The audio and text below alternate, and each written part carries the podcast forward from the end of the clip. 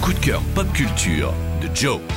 On a parfois tendance à prendre les mythes du rock pour acquis, à les idéaliser au plus haut de leur popularité en oubliant les débuts moins glorieux.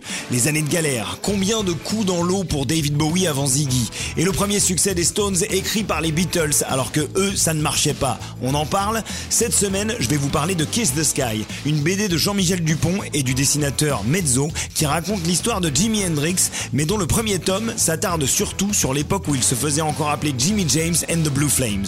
S'appuyant sur un noir et blanc foisonnant, rappelant à la fois les comics indépendants américains de Robert Crumb et le charme vénéneux des visions de Charles Burns, Jean-Michel Dupont dresse le portrait de Hendrix en mettant l'accent sur les galères avant le succès.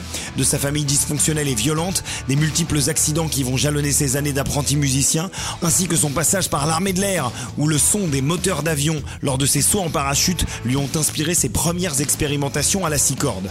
On revient aussi sur les années à Nashville, à jouer les bras droits pour des dizaines d'artistes, jusqu'à débarquer dans le backing band de Little Richard.